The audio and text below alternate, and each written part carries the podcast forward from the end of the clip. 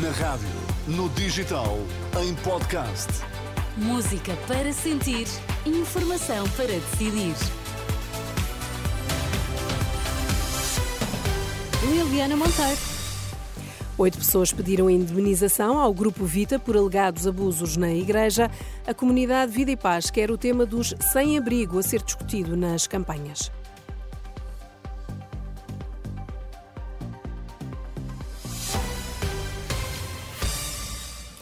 Olá, bom dia. O Grupo Vita recebeu oito pedidos de vítimas eh, de alegados abusos na Igreja que pretendem uma reparação por via da indemnização.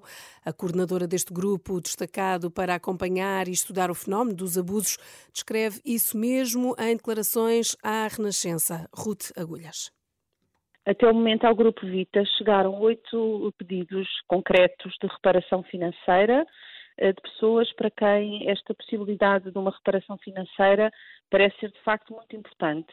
Uh, reforço que é um número relativamente baixo comparativamente com o total de pedidos de ajuda que tivemos até o momento, que é de 79, mas acredito também que possa vir a ser um número a aumentar. E que pessoas são estas? Todas estas situações são de pessoas mais velhas, portanto, que terão sido vítimas de violência sexual há algumas décadas, e que entendem que neste momento, para além de todos os outros apoios, porque muitas delas também já estão a beneficiar de apoio psicológico, psiquiátrico, mas para estas pessoas em concreto, a possibilidade de uma reparação financeira é, é, aqui sentida como algo que poderá ser ainda mais reparador. Esta segunda-feira será de resto entregue à Conferência Episcopal Portuguesa um modelo de indenização que deve ser adotado para as eh, vítimas. Ruta Agulhas espera que a proposta seja bem acolhida pelos bispos. A comunidade Vida e Paz quer colocar o tema dos sem-abrigo na campanha eleitoral.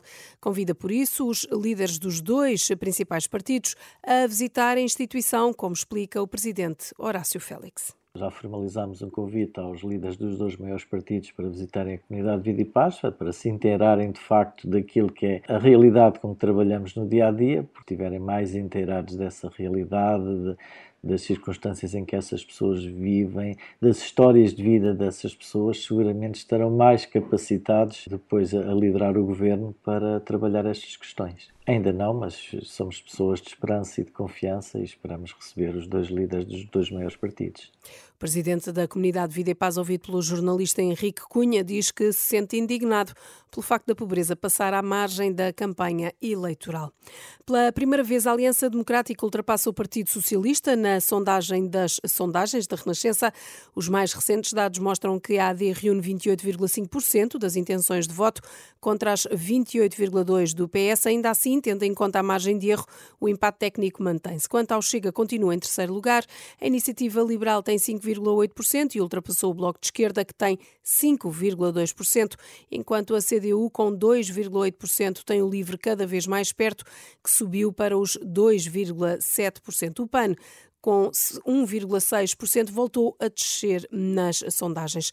Luís Aguiar Conraria, consultor da sondagem das sondagens, olha precisamente para estes resultados.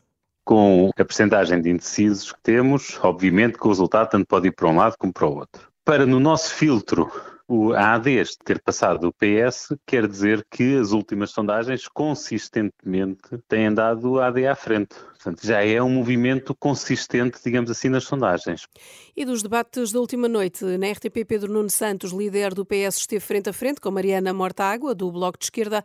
Os socialistas não afastam a possibilidade de um acordo, precisamente com o Bloco, mas sem qualquer acordo pré-eleições. Já na SIC, Rui Tavares, do Livre, defendeu como com participação a título de empréstimo para os jovens poderem comprar uma casa. No debate com o Chega, André Ventura concordou diz que é preciso ajudar quem não consegue comprar casa. O Conselho Superior da Magistratura não equaciona qualquer averiguação ou processo disciplinar contra o juiz da Operação Madeira. A Renascença indica que a informação recolhida explica a demora de 21 dias que estendeu a detenção de três arguídos com a complexidade do processo, a dimensão dos elementos apresentados pelo Ministério Público, além do tempo necessário ao estudo do caso pelo juiz.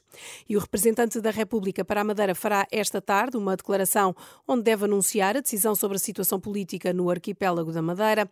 Recorde-se que a operação uh, judicial levou à admissão do presidente Miguel Albuquerque. Os professores voltam hoje à rua numa marcha pela educação em Lisboa. Vai decorrer entre o Largo do Rato e a Assembleia da República a partir das duas da tarde. Esperam-se milhares de professores que, em vésperas de eleições, querem trazer a educação para o debate político. Também os funcionários judiciais se manifestam hoje em todo o país. Dizem-se cansados de promessas que não são cumpridas, pedem um novo estatuto, melhores salários. Há protestos que estão agendados para Lisboa, para o Porto, Faro, Madeira e também para os Açores. Queixam-se da carreira estar a ficar para trás em relação a outras carreiras da Justiça.